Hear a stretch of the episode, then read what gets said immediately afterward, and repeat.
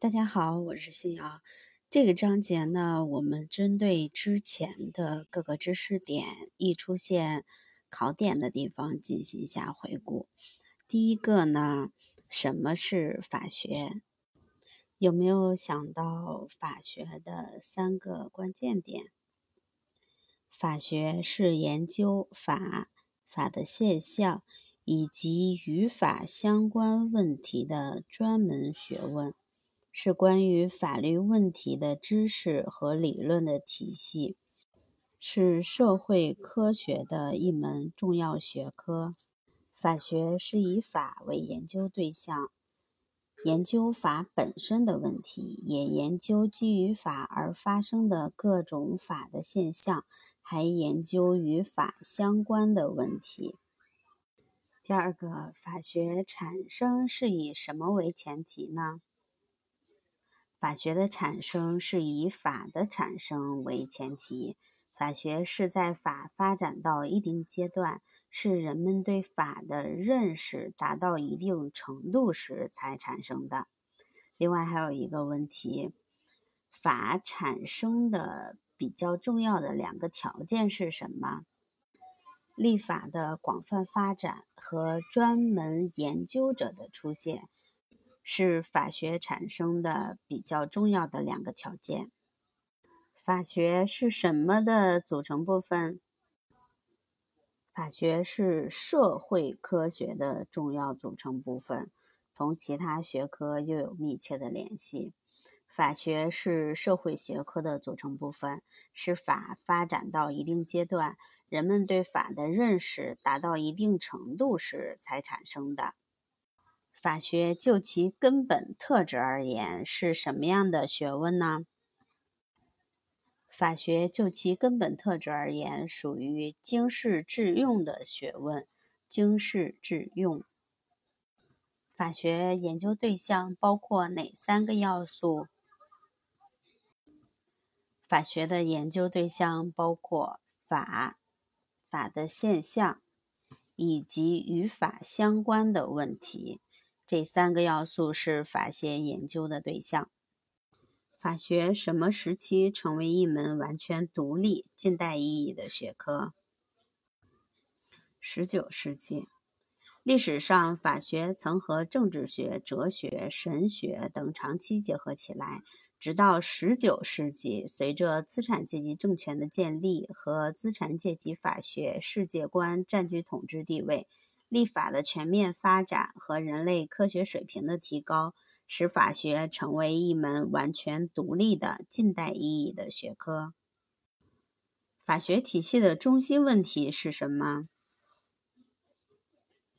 法学体系的中心问题是法学分支学科的划分和设置问题。划分法学分支学科应坚持哪三个结合？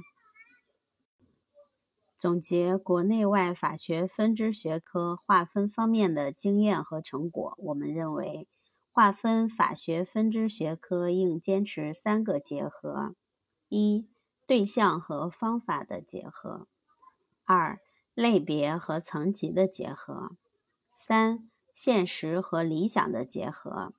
这三个结合就是我们所主张的划分法学分支学科的基本标准。法学体系中分支学科分为哪四大类？法学体系中分支学科应分为理论法学、应用法学、历史法学和综合法学四大类别。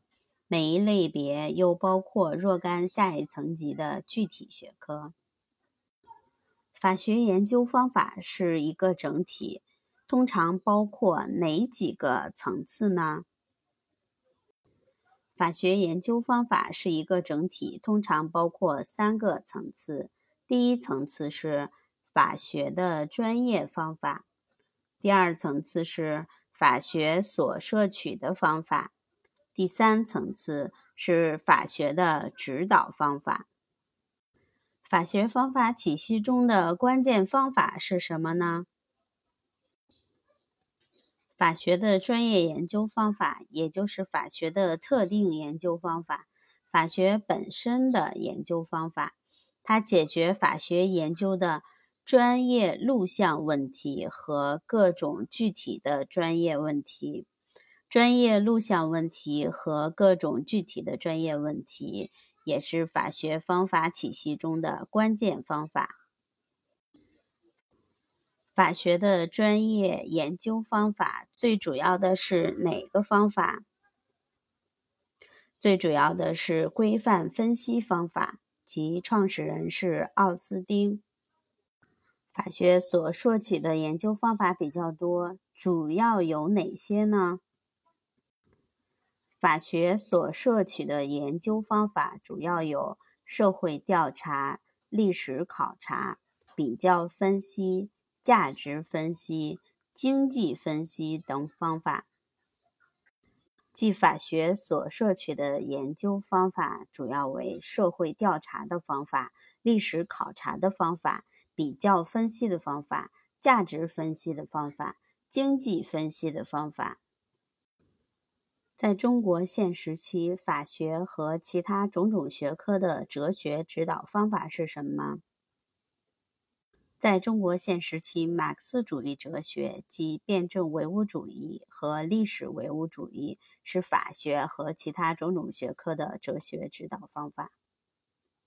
我们还需要注意的一点就是，法学研究方法和法学方法论的关系是什么？法学研究方法相对于法学方法论而言。法学研究方法是个实体性概念，它是实在的和有迹可变的事物；而法学方法论则主要指关于法学研究方法的理论学说，它采取观念形式的存在性形式，是个综合性的概念。这个是法学研究方法和法学方法论的区别。